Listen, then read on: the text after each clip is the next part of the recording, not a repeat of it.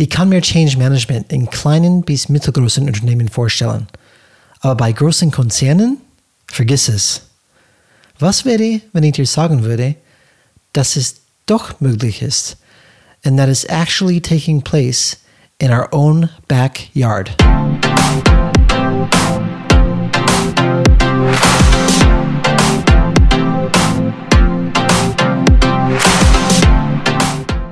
Hallo alle Changemakers draußen, willkommen zu Changes Rad Podcast, wo wir jeden Mittwoch Impulse und Ideen zum Change Management geben.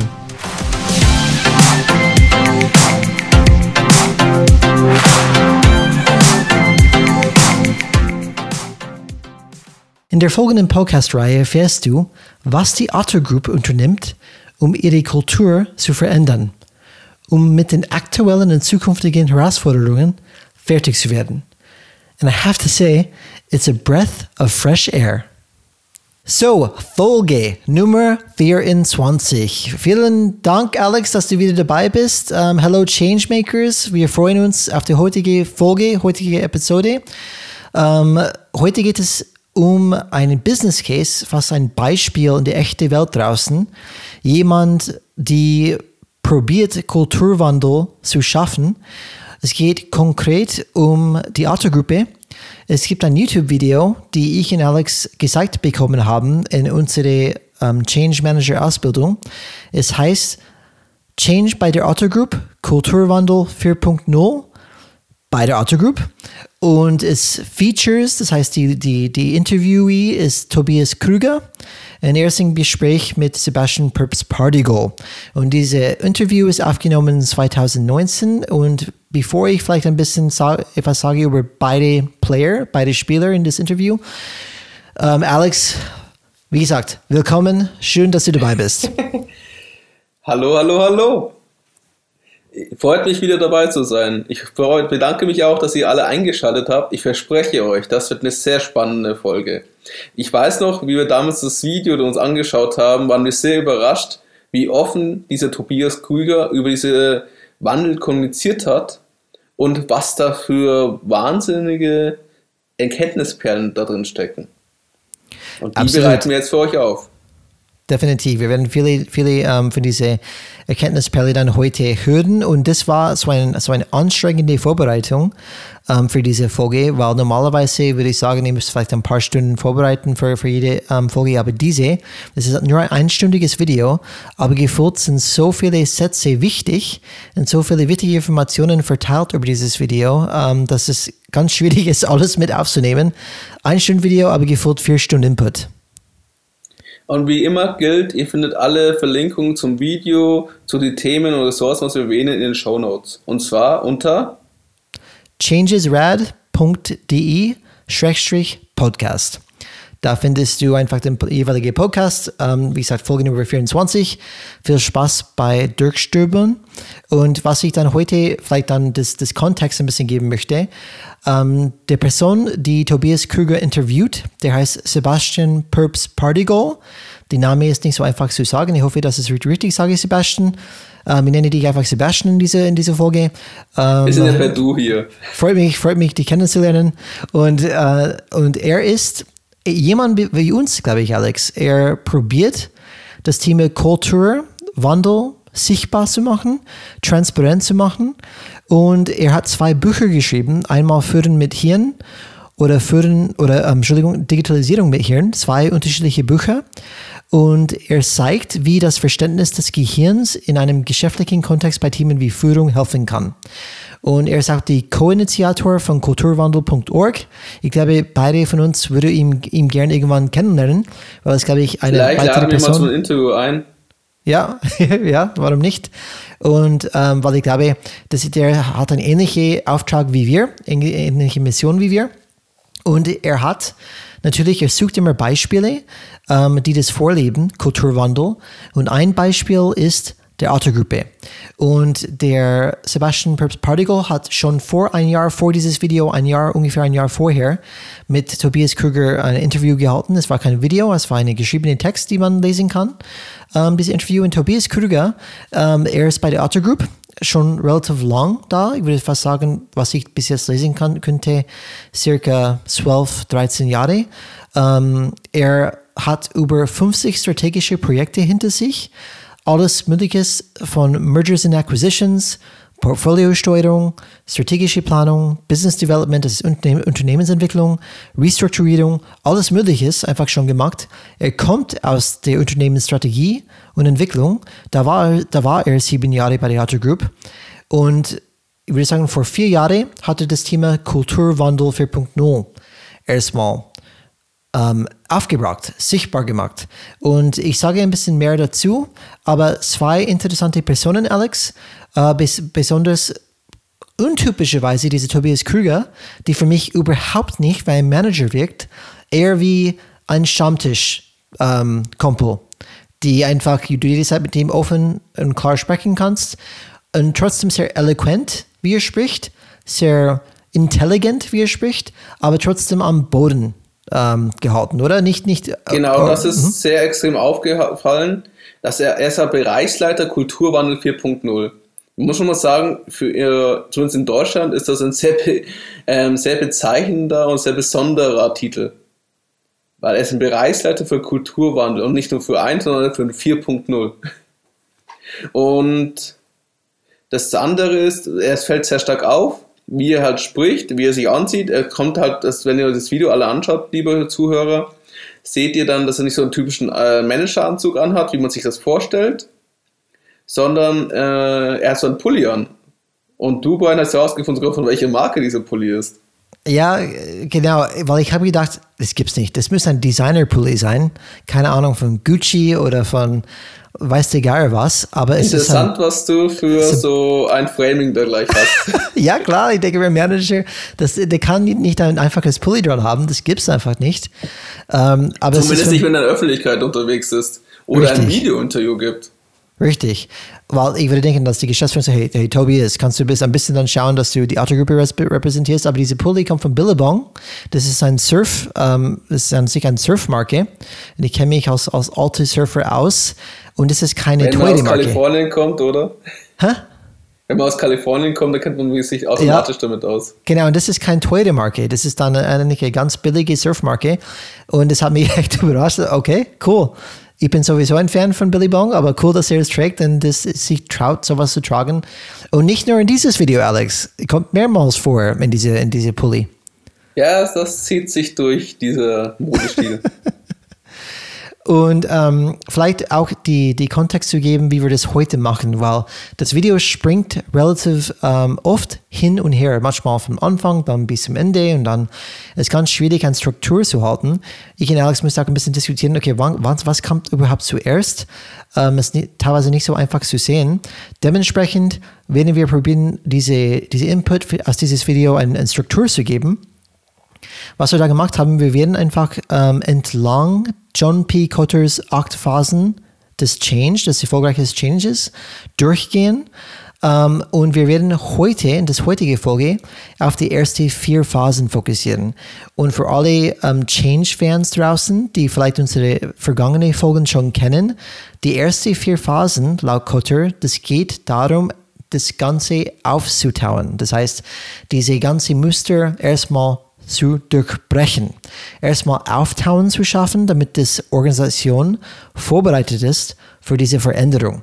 Und konkret geht es in folgende Phasen. Das erste ist Schaffung eines Gefühls der Dringlichkeit. Die zweite ist Bildung der leitenden Ko Korrelation. Dritte, Entwicklung einer Vision und Strategie. Und die vierte, und da werden wir dann danach aufhören heute, und es wird ein Teil 2 geben für das nächste Folge, die Vision des Wandels kommunizieren. Und wir haben die, diese Perlen, diese Wissensperlen genommen von Tobias Krüger und wir haben die so rein kategorisiert. Das heißt, wie hat er ein Gefühl Dringlichkeit geschafft? Wie hat er oder wie hat Otto eine leitende Korrelation gebildet und so weiter?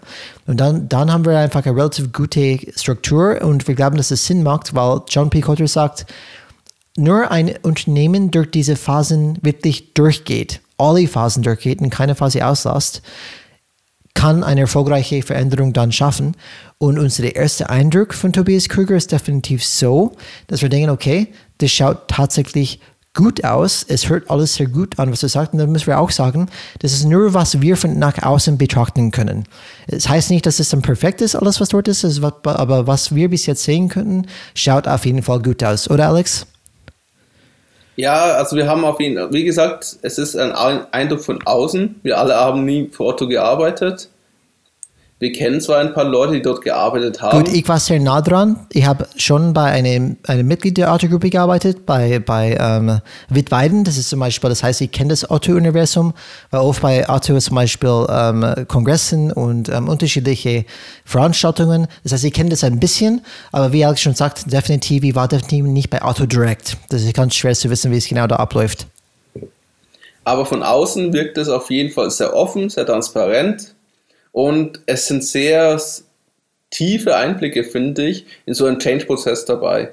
Vor allem, weil wir jetzt hier richtig glücklichen Zufall haben, um einfach auch ein bisschen Rahmen für dieses Interview zu geben. Er hat äh, eineinhalb Jahre vor diesem Video hat Tobias Krüger mit Sebastian schon ein Interview geführt und dieses Interview ist auf kulturwandel.org veröffentlicht worden. Und schon dort hat es sehr viel inti äh, hätten von außen intime er hat einfach gesagt, das sind halt so offene Fakten über diesen Wandel erzählt. Und wie er sich auch dabei gefühlt hat und wie er es empfunden hat, was die Herausforderungen und Schwierigkeiten waren. Also nicht so ein typisches 0815 Interview, wir sind die größten, besten, stärksten, guckt mal, wie cool wir den Change machen. Mm, genau, diese Floskeln. Und das Besondere ist dann, das ist ein Spoiler für die Folgen darauf, wir haben danach nochmal ein Interview und zwar von 2020, wo wir den aktuellen Stand haben. Also ihr seht, oh wir haben ey, das noch Glück. Mehr. noch mehr Arbeit für uns. Ja. Aber ihr Zuhörer seid es wert. Deswegen helft uns und sagt es weiter. Absolut. Und vor allem ist es spannend, Alex. Wie oft kriegt man die Möglichkeit, dass wir damals ein Interview gesehen haben, zum Beispiel in Effekt von 2019 September, da war damals der Stand und das ist die Stand, die wir heute besprechen. Und ähm, nicht die nächste Folge, war die nächste Folge, wir brauchen zwei Folgen, diese einzige Interview zu, zu, zu covern, zu, zu zu erzählen. Aber die dritte Interview, das heißt das zweite Interview, die wir als dritte Folge machen werden, das ist gerade passiert im September 2020. Da wird auch spannend zu sehen, Alex, inwieweit Corona zum Beispiel das Ganze ähm, beeinflusst hat und wie die mit einem unvorsehbaren Problem umgehen. Vielleicht kommt mhm. das auch dann ein bisschen hoch in dieses nächste Interview. Wir haben dieses Interview noch nicht gehört, um bewusst uns nicht beeinflussen zu lassen. Genau. Aber wir werden das genauso akribisch aufbereiten wie dieses Video. Perfekt. So, fangen wir vielleicht dann an, Alex den Setting. ich würde ich sagen, genau mit, genau mit dem Setting, mit dem Rahmen würde ich mal anfangen, dass jemand überhaupt weiß, was bedeutet Kulturwandel 4.0 für Otto. Mhm. Weil es ist natürlich auch nochmal ein anderer Rahmen, als wenn du bei einem kleinen Mittelstandunternehmen das machen würdest. Von was sprechen wir denn nicht da? Wie viele Mitarbeiter hat ein Otto? Ja, also sehr viele. Ähm, wir sprechen von 52.000 Mitarbeitern, verteilt über 130 Organisationen die Organisationen sind auch wieder, die, die gehören zu 30 Unternehmensgesellschaften. Das heißt, du hast 30 Unternehmensgesellschaften, 130, 130 Organisationen und darunter 52.000 Mitarbeiter verteilt über vier Kontinenten. Und ähm, das, das, ist dann, das ist dann wirklich dann, was noch schwieriger ist, es kam von einem Vorstand, diese ähm, Kulturwandel sollte, sollte keine Ausnahme sein für Deutschland das sollte für alle gelten. Und wenn man das so vorstellt, eine gemeinsames Kultur zu schaffen über 52.000 Mitarbeiter, vier Kontinenten, 30 Unternehmensgesellschaften, das hört für mich wie eine Herkulesaufgabe. Und, es ähm, ist auf jeden Fall ein großes Brett, das man bohren muss. Absolut, absolut. Und, Und aber, genau, um den nächsten Schritt zu beschreiben, am besten, eine so große Unternehmensgruppe fängt ja nicht einfach an, es Kulturwandel zu betreiben. Was war da der Auslöser? Genau, der Auslöser, und da kommen wir vielleicht fast in unsere erste Phase, aber der Auslöser war wirklich dann, es gab ein Problem. Und das Problem war, dass sie Geld verloren haben. Das Wir heißt, reden die da nicht von ein bisschen. Na, ganz, ganz viel. Das heißt, auf Holding-Ebene für die Geschäftsjahr 2014-15 hat das Otto Holding einen Verlust von 192 Millionen Euro erwirtschaftet, das heißt geschrieben. Und ähm, daraus entstand, okay, ich habe einen Auftrag für meine Strategieabteilung, wo Tobias zum Beispiel Teil davon war. Bitte finde heraus, was hier los ist und wie wir das Problem lösen können.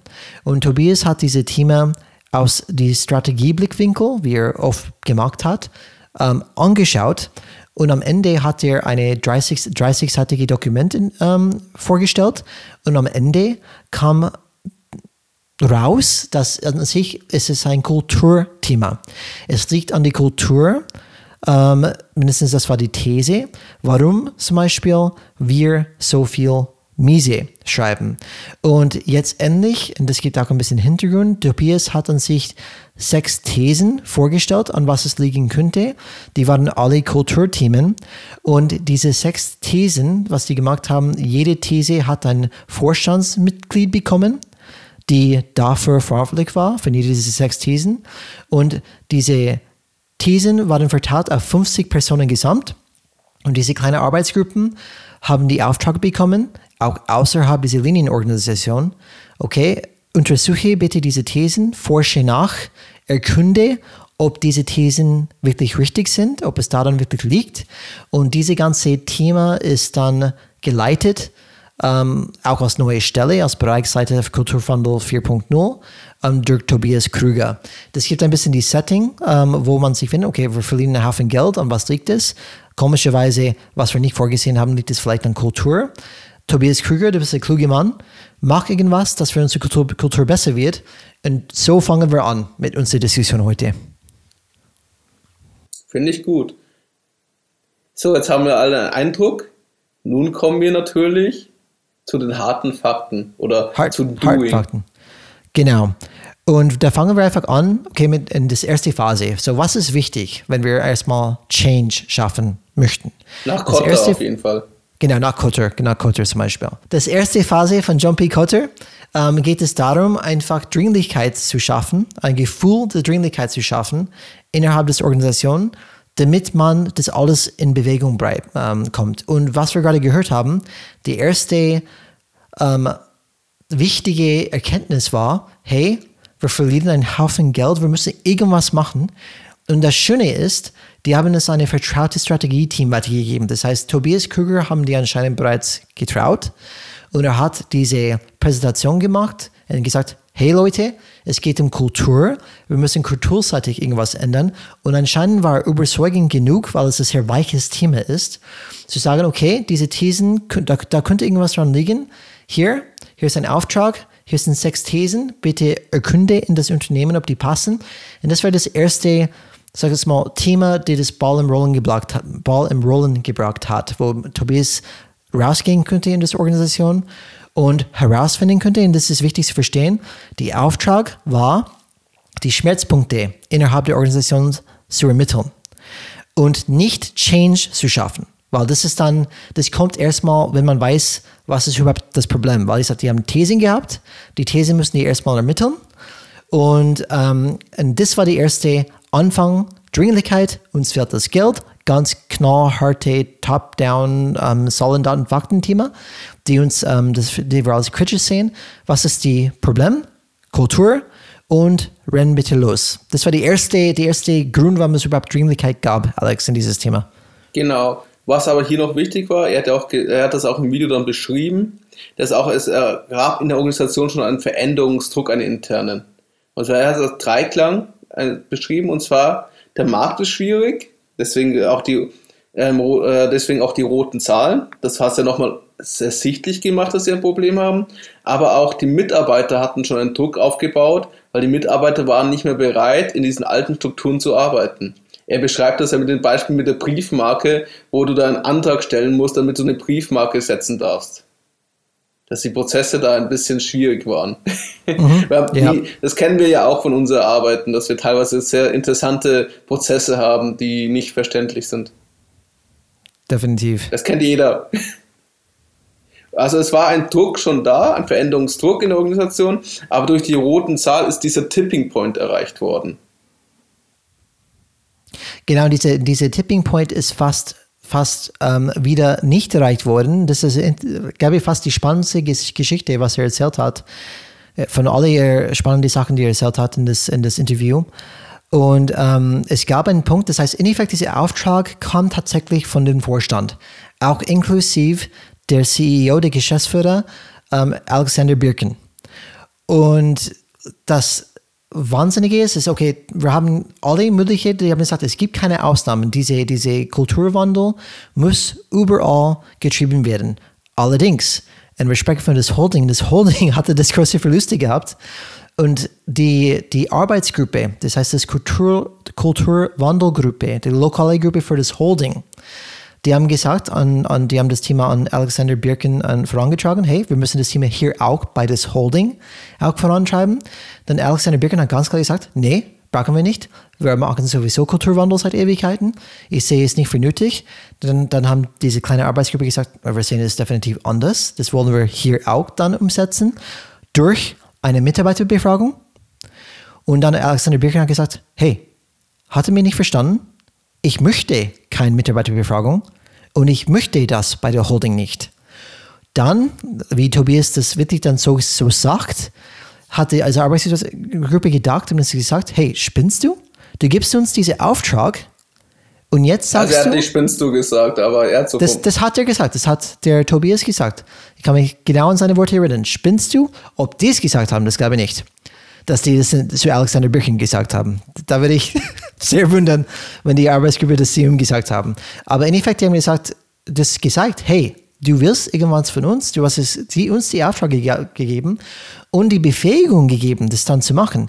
Und jetzt sagst du bei der Holding nicht. Und das Spannende ist, in, was Tobias gesagt hat, wenn Alexander gesagt hätte, Alexander Birkin gesagt hätte, nee, machen wir nicht, dann wäre Tobias auch ausgestiegen. Er hat gesagt, nee, das hat keine Befähigung, das hat keine Legitimation von ganz oben, mache ich nicht mit. Aber was sehr mutig war, diese Arbeitsgruppe hat gesagt, weißt du was, ist egal, wir machen das trotzdem. Und sind einfach gegangen aus dem Raum.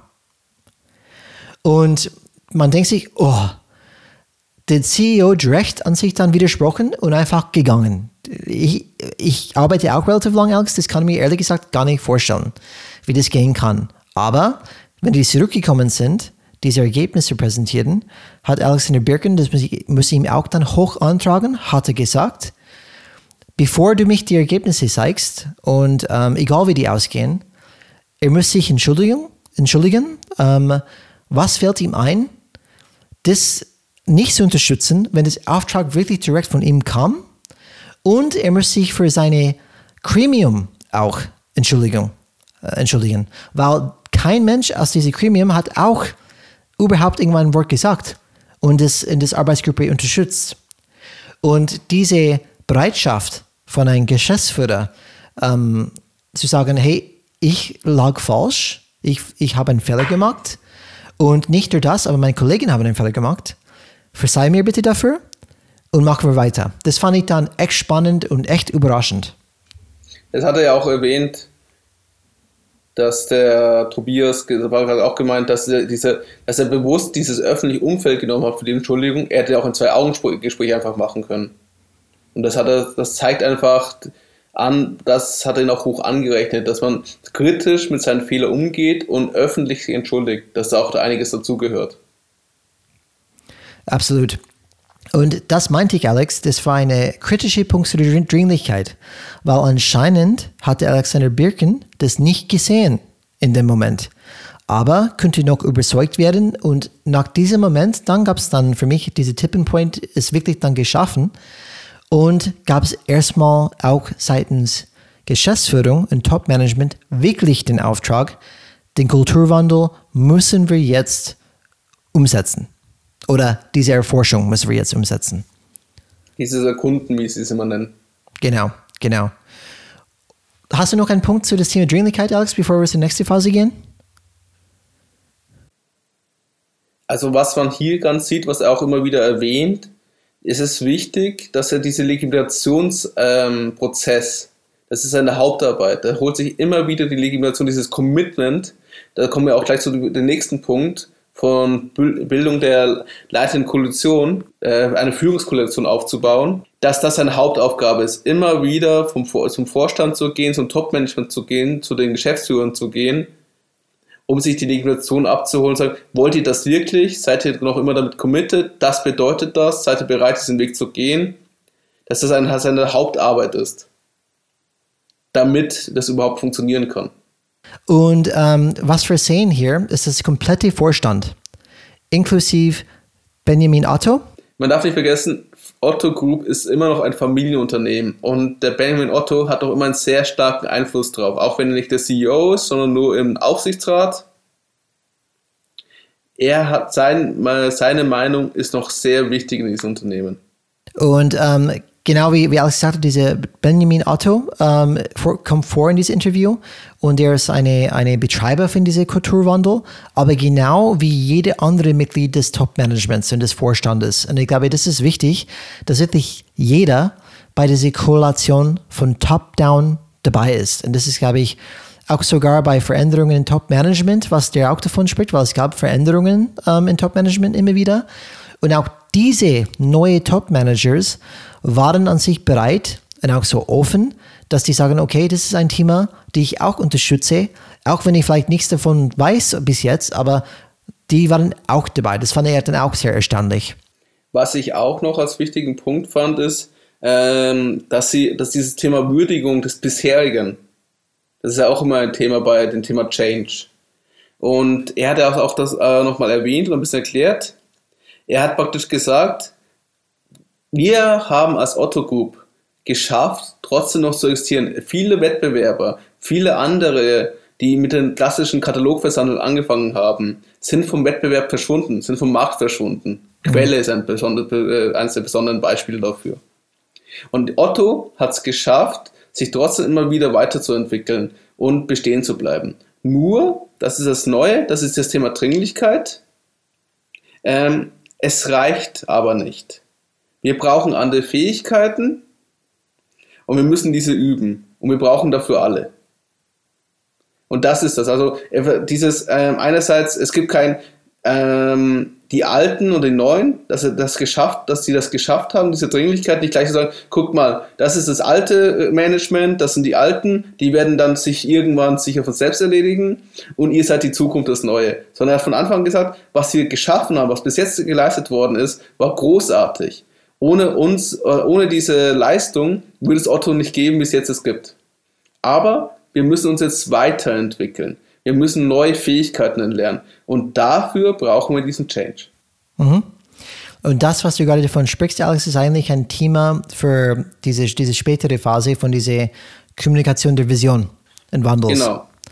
Und ähm, das ist sehr wichtig, was du da, da ansprichst. Es ist wichtig, dass es keine Verlierer und Gewinner gibt, dass wir alle in einem Boot sitzen. Und das haben der Top-Vorstand immer gesagt. Wir brauchen wieder alle in das Unternehmen. Nicht nur ein paar, nicht nur das, wirklich alle müssen mitmachen, damit wir diese volle Potenzial dann einfach nutzen können. Und vielleicht, bevor wir da weitermachen können, ja, du hast ein Thema mit Kulturwandel, glaube ich, alle Das ist, ähm, das ist wichtig bei Dringlichkeit, finde ich, dass du keinen Schuldigen platzierst dass du sagst, das ist schuld oder das ist schuld. Oder ihr seid schuld, weil ihr so altbacken, altmodisch oder rückwärtsgewandt seid. Mhm. Das finde ich, das ist bei Dringlichkeit, dass sie das geschaffen haben. Dass sie gesagt haben, die Umstände sind gerade sehr schwer. Wir müssen uns jetzt neu daran uns orientieren und anpassen. Aber macht, sie machen ja nicht das schlecht, was sie früher geschaffen haben. Oder ja. dass die Prozesse, die damals waren, nicht richtig waren. Und das ist ein Punkt, der ich mir persönlich immer noch immer sehr schwer tue. Ja, aber sehr wichtig, wie du sagst. Und Alex, was eine interessante Aussage von ihm kam, was ich vielleicht in Richtung dieser Bildung der Leit die führende Korrelation einfach dann sagen kann, ist, was, es war für, für mich ein komplett untypischer Satz aus Management.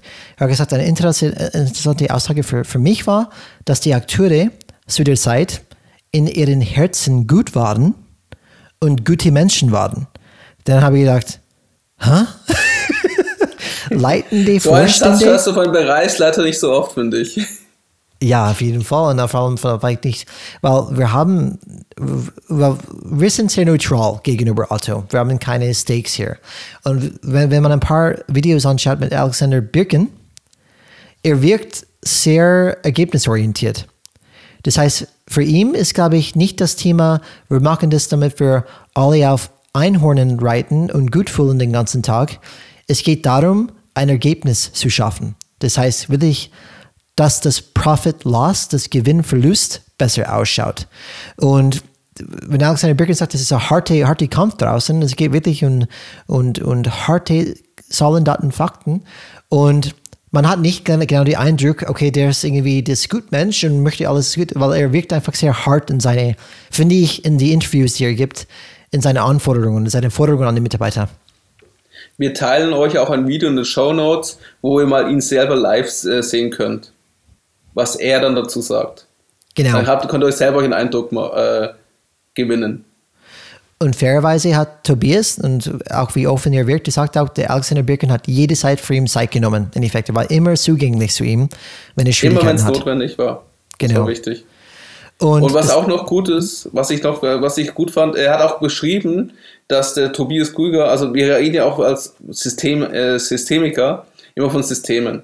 Und er hatte gesagt, diese Manager haben ja eine Sozialisierung erlebt sie sind ja, haben diese Position erreicht mit bestimmten Verhaltensmustern, die in diesem System ja sehr gut funktioniert haben. Und sie waren trotzdem bereit, sich diesen neuen kritischen Situationen zu stellen, sich auch bewusst in die schmerzhaften Themen auseinanderzusetzen, das ja auch Mut erfordert. Und dann hat er auch gesagt, dann kommt dieser Satz mit, guten, äh, mit guten Menschen, mit guten Herzen.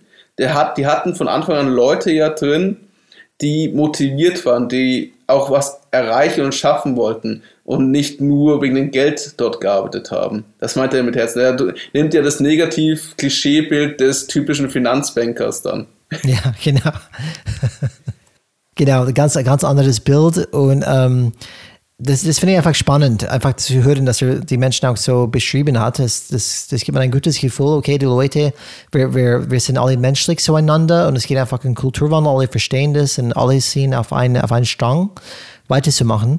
Und vielleicht diese, diese leitenden Koalition, das ist, glaube ich, immer noch der Fall, das werden wir sehen, das letzte Video vielleicht, aber diese komplette Board, das heißt, es gibt die, die Board of Directors zum Beispiel und die entscheiden oder die treffen sich auf einmal die, die treffen sich einmal im Monat immer noch. Und das ist für den ganzen Tag, zum Beispiel von 9 bis, bis 19 Uhr, um den kulturellen Wandel in der Autogruppe zu betrachten und zu diskutieren. Und das ist wichtig für diese bildungsleitende Koalition. Die kommen immer wieder zusammen. Diese Koalition bleibt ähm, zusammen gebildet. Das heißt, es ist immer noch eine, eine relevante Gruppe und die halten immer noch ihre Augen auf das Projekt und investieren immer noch relativ viel Zeit in das Projekt dann rein. Und ich überlege, einmal im Monat ein kompletter Tag, das zeigt schon eine große Wertschätzung, auch eine große Wichtigkeit. Und es ist wichtig von dieser leitenden Koalition, dass sie das tatsächlich zeigen. Ja, was ich auch hier gut fand, ähm, er hat ja bei der Bildung der, äh, der Führungskoalition, da ist ja auch wichtig, dass dieses Thema Dringlichkeit auch nochmal dem Management bewusst gemacht wird.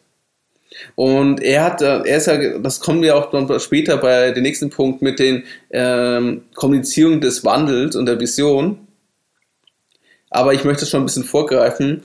Benjamin Otto hält im September 2015 eine Rede an die ganz gesamte Belegschaft. Die wird auch per Video übertragen im Intranet etc. Und was er dazu sagt, dann wird er halt gefragt, wie, wie habt ihr geschafft, dieses Versprechen von Benjamin Otto zur Realität zu schaffen? damit es äh, eine Realität, dass es so, dass es Realität wird. Das findet man im Video Minute 9,47 oder so etwas. Und dann hat er auch ganz klar gesagt, sie haben halt Räume geschaffen, fürs Management auch, also wir reden auch von dem Top-Management und nicht nur vom Vorstand, wo sie sich mit der Wahrheit konfrontieren konnten. Wo sie sich mit dieser Situation des Ist-Zustand, was gerade schief läuft, auseinandersetzen konnten. Und er hat dann praktisch äh, verschiedene Workshops und Räume geschafft und hat auch ganz klar gesagt, ähm, er musste diese Räume auch schaffen, damit neue Räume in den Köpfen entstehen. Das heißt, er hat außerhalb der Zentrale von Otto Räume gebucht, also Workshops oder Veranstaltungen abgehalten, damit ähm, das Management sich damit beschäftigen konnte. Und so haben sie dann raus äh, ein Bewusstsein geschaffen, um das Thema Dringlichkeit noch zu bekommen, was läuft gerade schief. Und so hatte diese Führungskoalition immer mehr ausgebaut und immer mehr gestärkt. Mhm. Genau. Und wenn wir, okay, das ist, wir sagen, okay, es gab definitiv eine Korrelation und das Korrelation ähm, war ziemlich vorstandslastig, würde ich sagen, am Anfang. Das heißt, es war diese, dieses Team, diese Change-Team war gefühlt eigentlich eine Stabsstelle. Die waren nicht innerhalb der Linienorganisation, die sind direkt, die haben direkt zu die, die Geschäftsführung, die Vorstand reported. Ähm, Wie es meistens bei Unternehmensentwicklungen noch ist, oder? Ja, und ähm, diese Stabsstelle-Wirkung, das heißt, die, die bildende Korrelation wird definitiv Top-Management, was der Vorteil ist, es hat definitiv ein, das legitimiert diesen Prozess und du kriegst halt Druck, viel Druck rein in das Thema, okay, das ist ein wichtiges Thema, sollte vorangetrieben werden. Und jetzt kommen wir, okay, das ist ein Thema, wir haben erkannt, okay, irgendwie Kulturwandel ist das Thema. Wir sollten erkunden, erforschen, was genau das Thema ist, was das Problem ist. Und darum geht es zu der nächsten Phase. Ähm, in dieser Phase wird auch wieder wahrscheinlich später kommen, weil wenn die erstmal erkundet haben, was, was schief läuft, müssen die das auch innerhalb oder im Rahmen der Vision und Strategie dann mit, mit reinentwickeln oder mit reinnehmen. Aber es geht die Entwicklung einer Vision oder Strategie, das, das Kulturwandel 4.0 muss auch kommuniziert werden. Das kommt in der nächsten Phase. Aber erstmal geht es darum, diese Entwicklung einer Vision und Strategie. Und Alex, Du hast kurz, ähm, glaube ich, erwähnt, ähm, mindestens vor unser, äh, unser Termin heute oder unser Podcast heute, äh, wie Tobias Krüger Kulturwandel für sich definiert. Es gibt diese drei Ebenen. Und ich glaube, das wird wichtig, wenn wir sprechen von Visionen und Strategie, weil das ist eine gute Beschreibung, was man vorstellt, was man erhofft, rauszubekommen durch diese Kulturwandel. Genau. Im Video findet sie bei Minute 2049 ich habe es extra aufgeschrieben. Nice, ähm, nice. Findet, ihr die, findet es die Frage, was bedeutet für dich Kulturwandel? Dann überlegt er ganz kurz und sagt, ja, das ist eine wichtige Frage, die sollte man schon beantworten.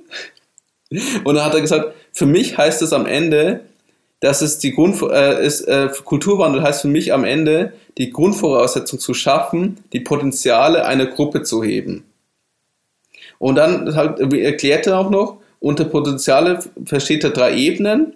Erstmal die erste Ebene ist, dass du dich als Person selber einbringen kannst. Also dass du dich selbst entfalten kannst, dass du so sein kannst, wie du bist.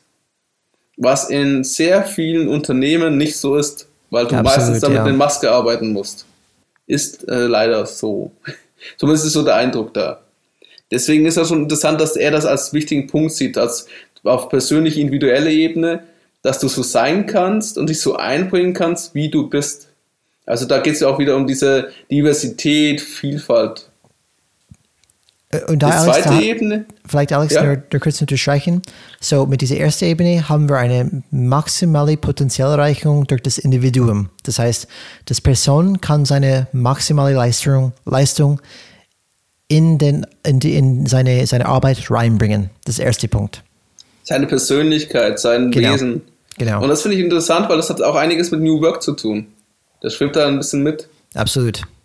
Was bei Otto auch ein Thema ist, wenn man mhm. so ein bisschen auf den Webseiten unterwegs ist. Mhm. Die zweite Ebene ähm, ist diese Anschlussfähigkeit an die Umgebung.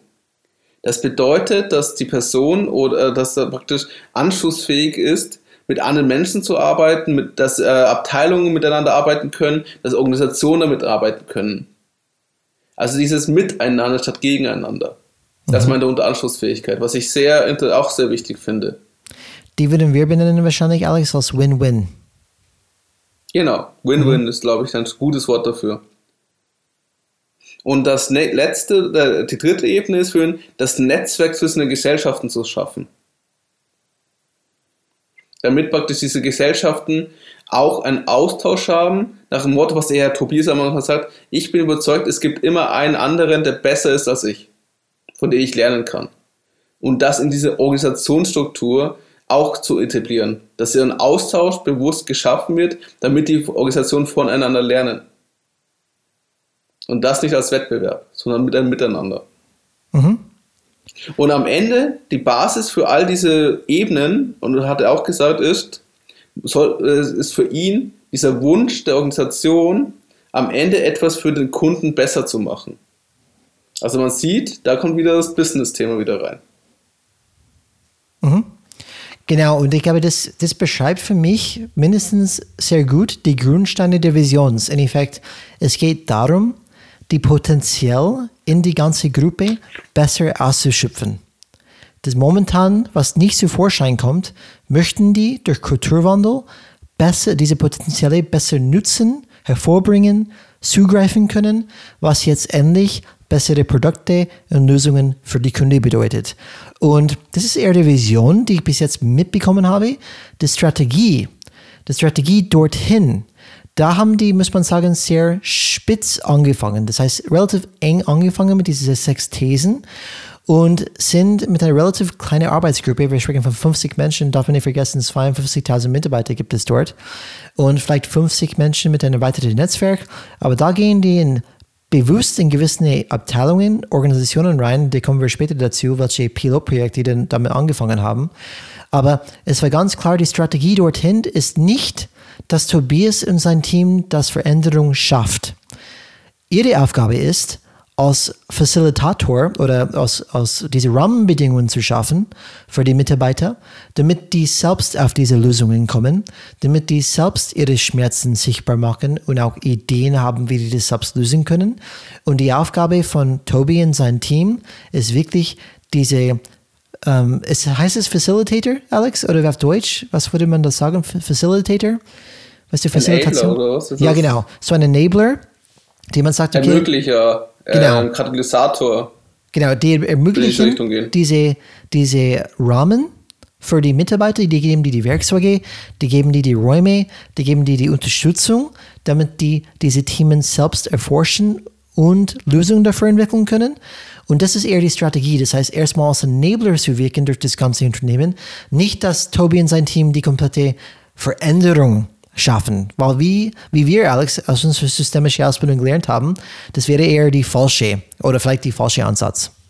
Er sagt ja selber, dass er keine 4000 oder 5000 Workshops durchführen könnte mit seinem kleinen Team. Genau. Wie, wie stellt man sich das vor? Also mussten sie diesen Weg ja auch gehen.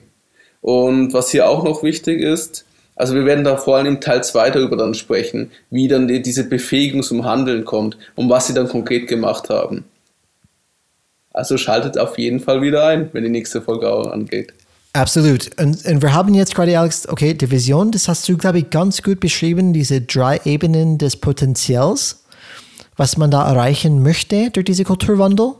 Und was vielleicht hier noch wichtig ist, als ein Punkt, um einfach noch zu ergänzen, er hat auch immer, die haben auch immer das Thema auf Business-Ebene betrachtet. Das sagt er auch ganz klar, weil er hat ja mit dem Top-Management gesprochen er musste, zumindest habe ich es so verstanden, in ihrer Sprache sprechen. Und in ihrer Sprache geht es nicht darum, dass sich Leute besser fühlen, wie du beschrieben hast, so schön auf Einhörner reiten. Hat es ich das sehr cool ja. finden würde. Hat es gesagt, der Tobi. Ich hätte nichts dagegen, auf ein Einhorn zu reiten. Das ist sicher lustig. Über den Regenbogen.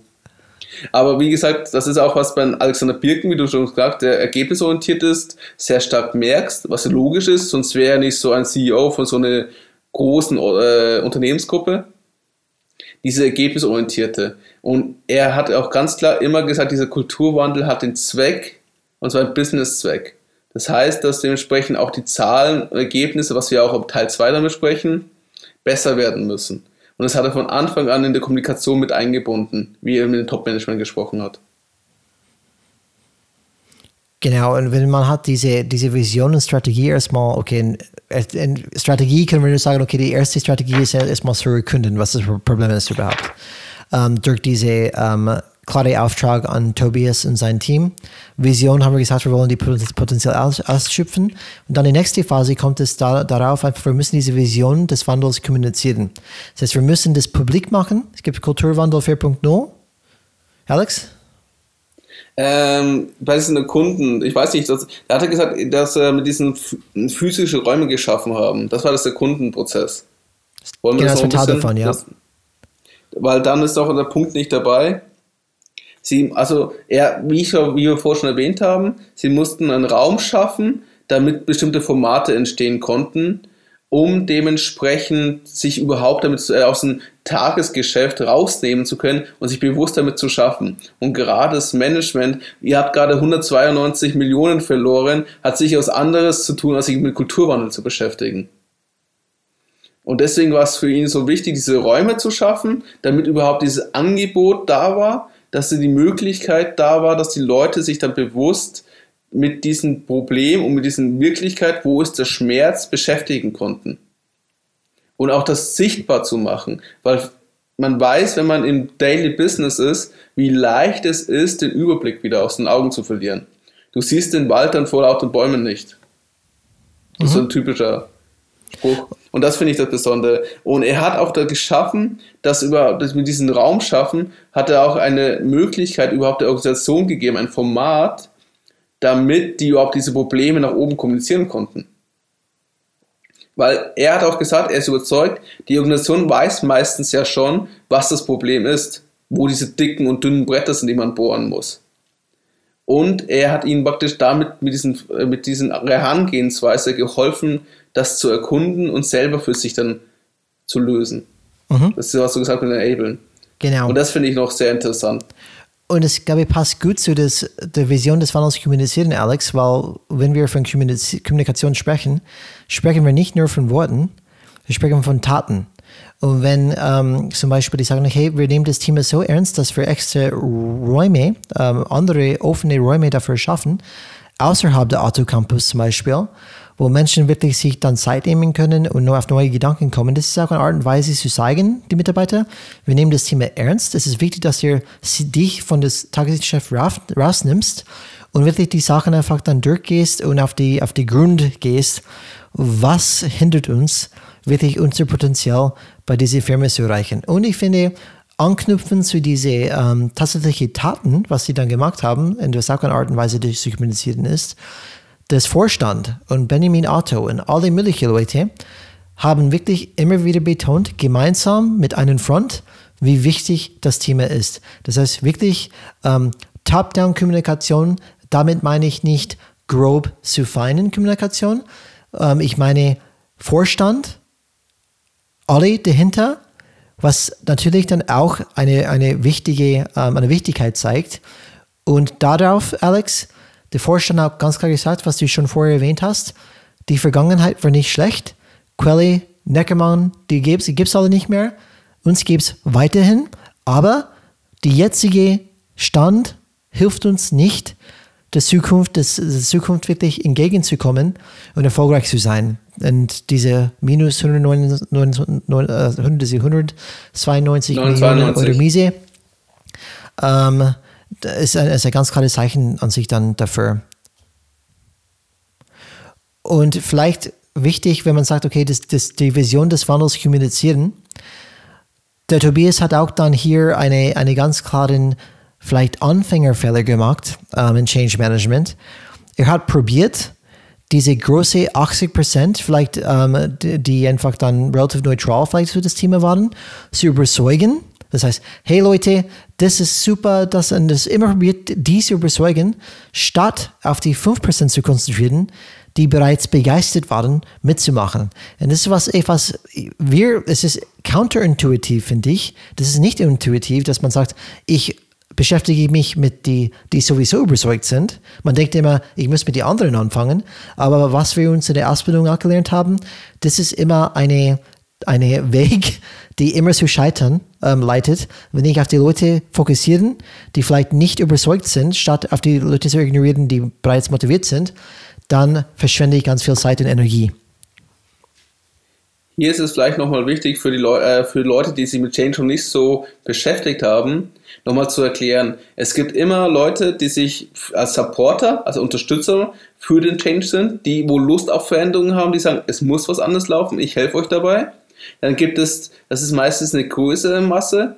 Das sind dann so, äh, sind die Leute, die eher abwartend sind, gucken, was passiert, die sind eher neutral.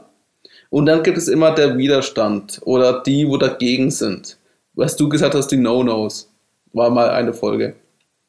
Und wichtig ist, die meisten machen halt den Fehler, dass sie sich auf diese 80% fokussieren. Also bei Otto war es 80%, er hat glaube ich gesagt, am Anfang lass mich nicht lügen. Genau, am Anfang hat er gesagt, zu Beginn dieses Wandel waren 5% der Belegschaft waren dafür, für den Wandel, 80% waren abwartend und 15% waren dagegen. Und er hat sich am Anfang auf diese 80% gestürzt, hat aber gemerkt, es funktioniert nichts, es passiert nichts, hat ihn auch genervt, es kam so, er war sehr frustrierend für ihn. Und nach drei Monaten hat es sich kognitiv umgestellt, hat er gesagt. Was ich auch sehr interessant fand. War egal die, die, die Aussage, ja. Und also er hatte sich bewusst äh, mit den 5% beschäftigt, um neue Realitäten, wie er es formuliert, zu bauen. Und er hat sich dann praktisch mit denen beschäftigt und gesagt, was kannst du in deinem Wirkungskreis verändern? Hier hört ah. man ganz klar Wirkungskreis. Wirkungskreis wieder. Kommt wieder vor. Was versteht man unter Wirkungskreis? Ähm, der Wirkungskreis heißt, was ich tatsächlich beeinflussen kann. Und das haben wir gelernt von Stephen Covey zum Beispiel und auch von, von Stoicism, von Stoic Thought. Ähm, ich fokussiere auf was ich steuern kann, auf was ich Einfluss, auf Einfluss haben kann, nicht auf was ich nicht kontrollieren kann. Und wenn jeder für sich selbst identifiziert, was ist meine persönliche Wirkungskreis, was kann ich persönlich äh, beeinflussen. Ähm, da ist es sehr produktiv. Ich schaue einfach dort, was ich beeinflussen kann. Da schaue ich, was ich ändern kann. Und es ist nicht nur sehr, glaube ich, gesund auf einer Seite, weil ich werde nicht frustriert mit irgendwelchen Themen, die ich sowieso keine Kontrolle haben. Und andererseits gibt es mir einen Fokus, die, wo ich dann relativ schnell Erfolge erzielen kann. Somit hat jeder einen anderen Wirkungskreis und damit hat jeder etwas anders machen können. Also sie haben Veränderungen im Kleinen bewirkt oder im Großen, je nachdem, was für Wirkungskreis sie hatten. Und das haben dann Leute von außen wahrgenommen und festgestellt, das könnte ja interessant oder spannend sein. Und so hatte diesen Wirkungskreis und diese Leute, die sie, äh, die er abwarten waren, immer mehr als für Befürworter verwandelt. Aber zu diesen ganzen Sachen kommen wir im Teil 2. Genau. Was ich noch ganz wichtig finde, ist, ähm, er hat ja einen Blumenstrauß von Kommunikation verwendet. Das sagt er ja.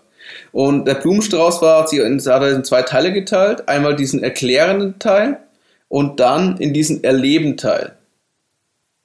Und der erklärende Teil für die Zuhörer, nur mal also kurz zusammenfassen, bedeutet, was so eine große Organisation natürlich hat, sind so interne Kommunikationskanäle. Das sind Filme, das sind Unterlagen, die man äh, abrufen kann, das sind ähm, Veranstaltungen. Er hat sie Chaka-Veranstaltung genannt. Genau. So, also ein kleines, so, bisschen, muss man sich so wie ein Kick-Off vorstellen, bloß wahrscheinlich ein bisschen mehr Emotionen, ein bisschen Musik, ein bisschen was zum Essen, ein bisschen schöner aufbereitet. Amerikanisch halt. Was ich nicht dagegen hätte, nicht so deutsch, langweilig, so ein kleines Meeting, das ist das Kick-Off, viel Spaß. Ähm, Alex, zu diese, zu diese ähm, wir sind gerade bei, bei dem erklärenden Bereich, oder?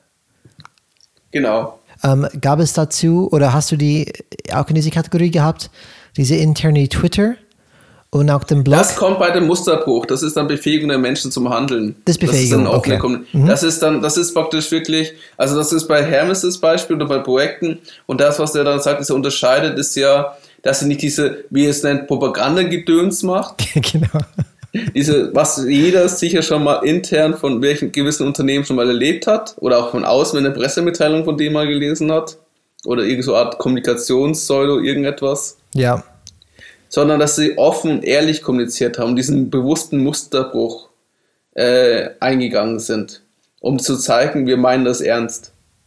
Und das würdest du in die nächste Phase reinschieben oder oder nimmst du das auch als Vision des Wandels kommunizierten Teil auf? Oder ist es eher ich würde es bei Befähigung der Menschen zum Handeln dann, weil okay. da geht es ja um die Glaubwürdigkeit. Und ich wollte dich nicht unterbrechen. Du hast einmal gesagt, es gab Workshops, es gab Chakra-Workshops, es gab ähm, Veranstaltungen. Das war in das Erklärung, Erklärenbereich. Und die andere genau, ähm, war? Das war, hätte ich jetzt gesagt. Aha. Come on, wir haben noch fünf Minuten, bevor nee, unser Podcast komm, zu Ende ist. Mach's weiter. Nee, ich weigere mich jetzt. Nein. Natürlich erzähle ich euch das. Das zweite, was er gesagt hat, war Erleben. erleben. Und zwar, mhm. es geht ja darum, die Leute müssen merken, dass sie irgendwas, dass sie wirklich ihre Realitäten verändern können. Diese Realitäten in der Organisation. Und ähm, dass sie wirklich was gestalten können. Und dafür musste er Formate schaffen und mit denen Projekte umsetzen, damit diese das auch dann bewusst machen. Das ist das, was er so kognitiv umgestellt hat. Das waren diese 5% dann. Er hat bewusst ja mit denen in den Wirkungsgrad Projekte, Themen, Initiativen, was auch immer du vorstellen kannst, gemacht, wo die Leute dann selber leben können. Ja, stimmt, ich kann jetzt wirklich was verändern, ich kann jetzt wirklich was gestalten. Meine Meinung ist gefragt. Also er hat bewusst mit den Leuten gearbeitet, die Lust hatten darauf. Die waren bereit, diese Energie zu investieren. Und dadurch hat er eine gewisse Verbreitung bekommen und auch eine gewisse Wirkung in der Organisation ausgelöst. Mhm. Also ja. er hatte gesagt, wir müssen ins Tun kommen. Was wir mhm. im zweiten Teil ja auch sicher nochmal ein bisschen haben werden, mit Erfolge zeigen. Genau, es ist wirklich schwierig, nicht vorzugreifen, weil im Endeffekt die beste Kommunikation waren tatsächlich diese zwei Geschäftsführer von Hermes, die die internen Promotoren waren, im Endeffekt die Multiplikatoren waren für das Thema, was auch eine Art kommunizierendes Vision war, im Endeffekt. Ja, das Kommunikation der Vision ist ja nicht so ein Baustein, den du nacheinander aufbaust, weil die Kommunikation der Vision ist ein Prozess, also Kommunikation sowieso ist ein Prozess, der ständig dabei ist. Genau. Und immer, immer wieder ausgeübt werden muss. Was auch noch ganz wichtig gesagt hast, wie diese kognitive Umstellung war, also wie sie mit den 5% zusammengekommen, die Leute, mit den Mitarbeitern, die Lust, also auch mit den Managern, die Lust auf diesen Wandel hatten, dass das auch eine ganz klare Qualitätssteigerung des gesamten Prozesses war. Absolut, Dann sind sie ja. immer mehr ins Machen gekommen. Und Alex, das war eine, auch eine wichtige Geschichte, ähm, wie der Tobias das erzählt hat. Ähm, nachher es vorgestellt hat, dann die, er, er kam wirklich in eine, ähm, wie heißt es, ähm, Vorstandsvorsitzende ähm, Termin, typische U-Form, alle Vorsitzende, Vorstands äh, dahin und Tobias Krüger in der Mitte und die sagen auch, okay. Da waren sie noch mit Sie, das hat auch ganz klar gesagt. Da waren die Ansprache noch per Sie. Ja, also Herr Krüger. Genau, Herr Krüger. Wo fangen Sie an? Dann hat er gesagt, ja, dann muss ich gucken, ähm, wo ich anfange. Und dann haben wir gesagt, ja, was meinst du, musst du gucken? Ähm, das ist relativ einfach strategisch. Du fängst entweder genau. an. Warum gucken? Das, meiste, das ist ganz klar. Wo das, meiste, wo das meiste, wo das meiste im Endeffekt Umsatz ist oder wo das meiste EBIT rauszuholen ist oder zum Beispiel, wo die meisten Mitarbeiter sind. Dann hat er gesagt, eigentlich nicht, ähm, was er für die Kenntnis hatte. Du musst eigentlich mit jemandem anfangen, der Lust hat.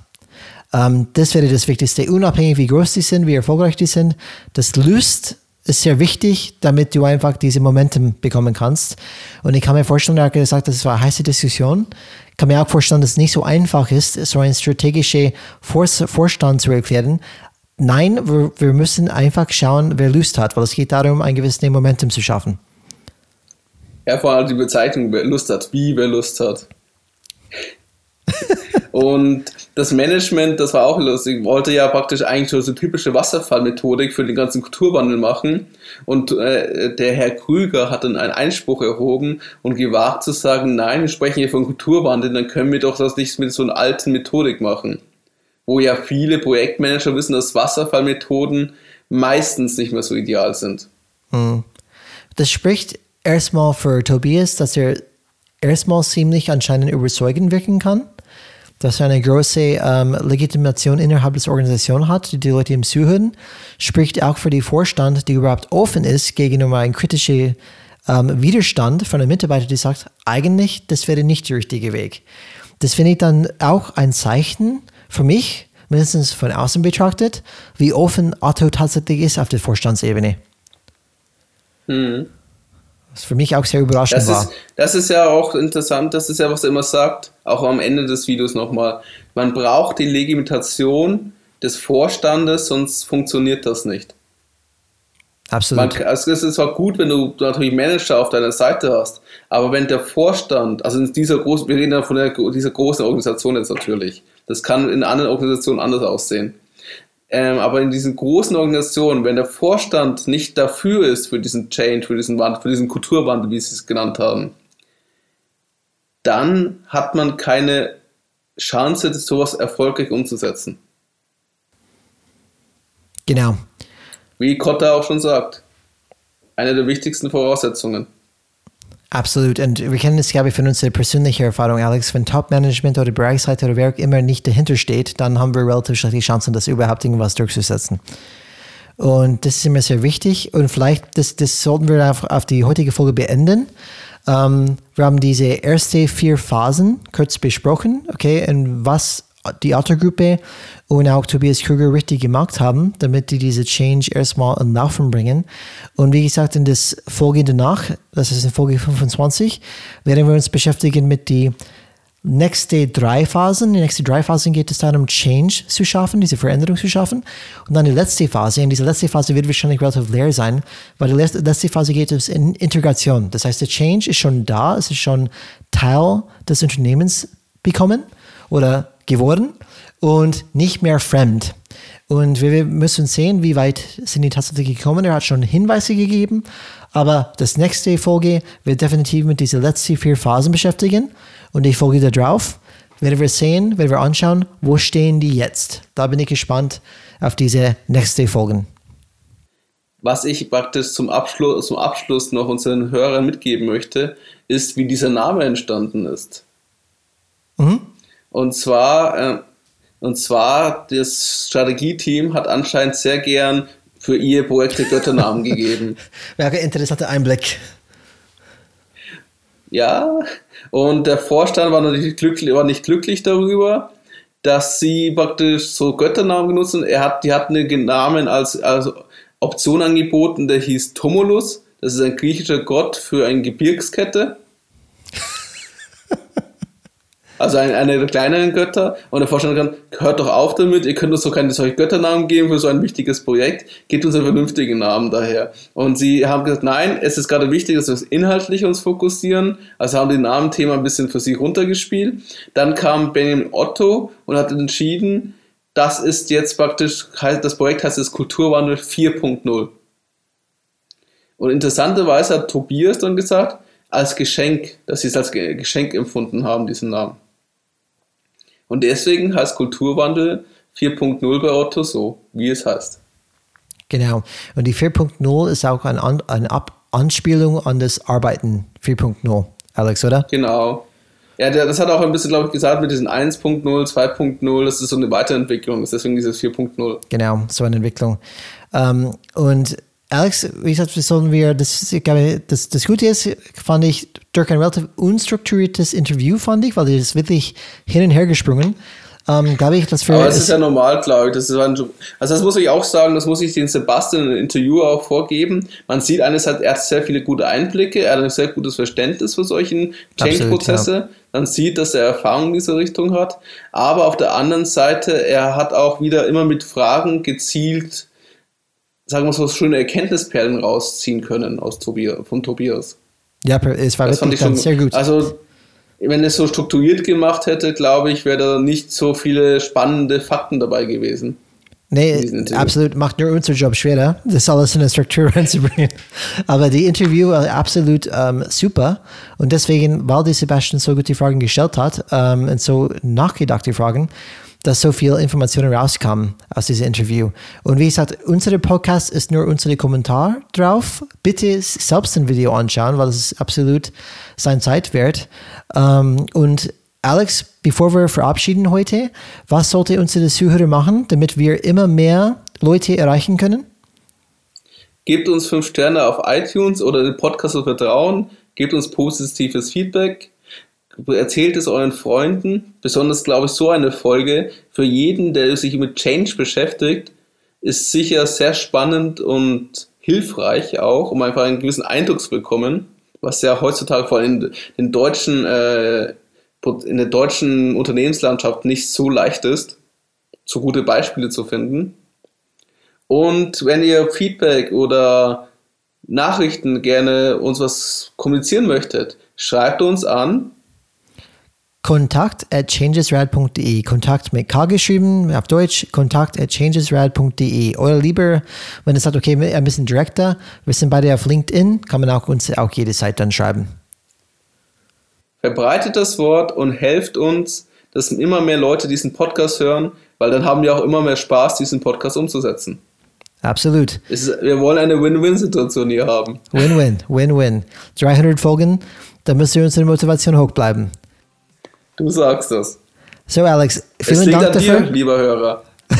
ja, du genau. hast die Macht. Und ihr könnt auch gerne uns einen Kommentar dazu geben, ob ihr mehr solche Folgen haben möchtet. Es gibt ein paar spannende Interviews. Mit schönen Insights. Absolut. Alex, hat wieder Spaß mit dir gemacht. Ähm, vielen Dank, dass du es wieder so spät aufgenommen hast. Jetzt haben wir halb zwölf gerade, aber wir sind beide motiviert. An einem Sonntag. Auf einen Sonntag. Um, change is red, my friend, und wir sehen uns nächstes Mal. Change is red. Es war mir eine Ehre. Mir auch, my friend. Ciao. Du musst immer das letzte Wort haben, oder? Ciao. Ciao. Ciao. so nicht. Oh Mann.